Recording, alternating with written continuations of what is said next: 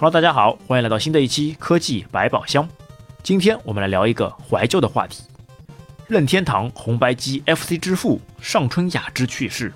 消息称，任天堂原开发部部长上春雅之于2021年的12月6日逝世，享年78岁。他曾经是任天堂 FC 和 SFC，就是超任的主要负责人，被誉为 FC 红白机之父。上村雅之于一九四三年出生于日本东京，他于一九七一年跳槽到任天堂，负责任天堂射线枪的电子电路。之后，作为开发二部部长，主导了 FC 游戏机，也就是红白机的硬件开发。作为开发负责人，他曾经成功解决了削减开发成本和 FC 发售后前期出现的质量问题等。后来又研究开发了 FC 磁碟记忆装置。成功实现了游戏资料的可储存化，并在后期参与了研制超级任天堂的开发，为将任天堂制造乐趣的精神传承下去。晚年，他又开始致力于电子游戏文化教育方面的工作，让受到 FC 影响而成长起来的年轻一代游戏爱好者们可以更加系统全面地了解和认识电子游戏。那一说到红白机，想必对于七零八零乃至九零年代的小伙伴们来说，那就真的是满满的回忆了。红白机最早诞生于一九八三年的七月十五号，是在日本推出，日版名字叫做 Family Computer，昵称也就是 Famicom。因其机身主要是红色、白色两种，所以在国内也被用户称为红白机或者是平机。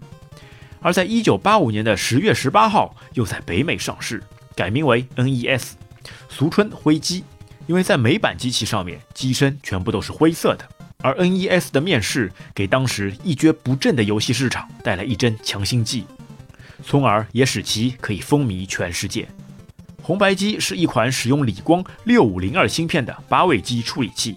内存和显存都只有两 KB，最多只能显示十六种颜色。一颗可编程的声音发生器可以提供四个模拟声道和一个数字声道，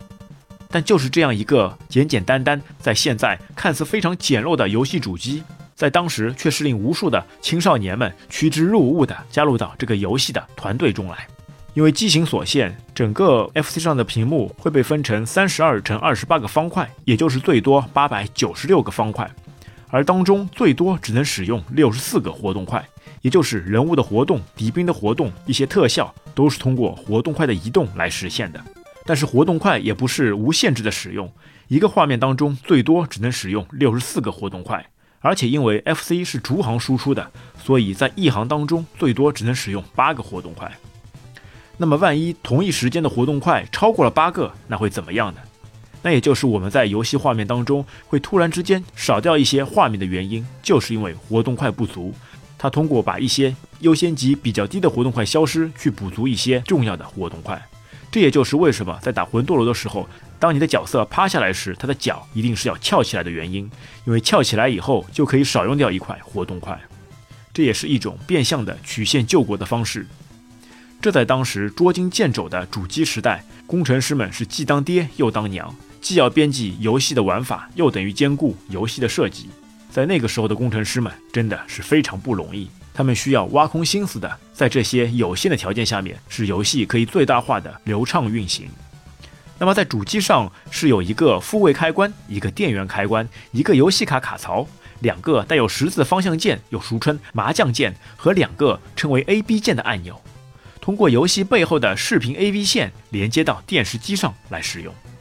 其游戏通常是以只读的 ROM 形式存放在可插在主机插槽上的游戏卡带中。这类游戏无法存档，一旦关机或是复位，游戏就得从头再来。那之后，为了保留存档，又推出过磁碟机版本，还有是带纽扣电池的卡带，都是可以储存住存档记录。而在1983年到1994年之间，总共发布过有一千零五十三款游戏。这当中当然还不包括一些改版或者是山寨版，其中经典佳作《魂斗罗》和《超级马里奥》基本就是红白机的代名词，其他诸如《赤色要塞》《沙罗半蛇》《坦克大战》《双截龙》《三国志》《勇者斗恶龙》等等，无一不是脍炙人口、精彩绝伦的游戏。而且每当听到《魂斗罗》的 BGM 背景声音响起时，身上的汗毛都会瞬间炸开，一股当年的激情又重新燃了起来。那么你应该还记得魂斗罗的那个经典款纳米秘籍：上上下下左右左右 B A，瞬间可以从三条命增加到三十条命。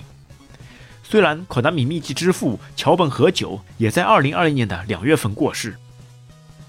在这些年中，FC 任天堂的红白机总共售出了六千一百多万份，成为任天堂当时的经济主要来源。现在回想起来，当年打游戏时的场景还历历在目，因为在当时也不可能无限制的打游戏，总是会需要拿一些东西去交换，比如一定要考试成绩好才会奖励去买个新的卡带。一定要把作业全部做完，才能够玩上一小会儿。而且，FC 的游戏真谛是一定要双打，才能完全体现出游戏的乐趣。和小伙伴们一起配合，一起对打，又或者是一起内卷，这才是最童真的体验。想到在寒暑假中，父母因为不想让我们打游戏而带走了游戏电源，想用这种方式来阻止我们玩游戏，但这种方法根本就难不倒我们。从同学或是邻居家中借来电源，再和小伙伴们偷着打，而且为了不让家长们发现，电扇不是对着人吹的，是一定要对着电视机吹，就怕父母突然回来来个突击检查。一旦有任何的风吹草动，那个拔电源、关电视、盖上电视机防尘布、再长启游戏机的动作，简直是一气呵成，行云流水一般。而如果不幸被抓个正着，自然免不了忍受一顿皮肉之苦。所以在那个时候，总是喜欢去别人家里蹭游戏打，就算被发现了，也可以一溜了之。这也是为什么总是能看到一群小孩围在一起打游戏的原因。现在想想，当年玩游戏机的时光一去不返，几个开发游戏的大神也相继离开了人世，但我们的那份童真、那份激情、那份友谊，将会一直保存下来，值得随时拿出来回忆。最后，让我们再一次缅怀红白机之父上春雅之，感谢他开发的红白机给我们的童年带来那么多的乐趣。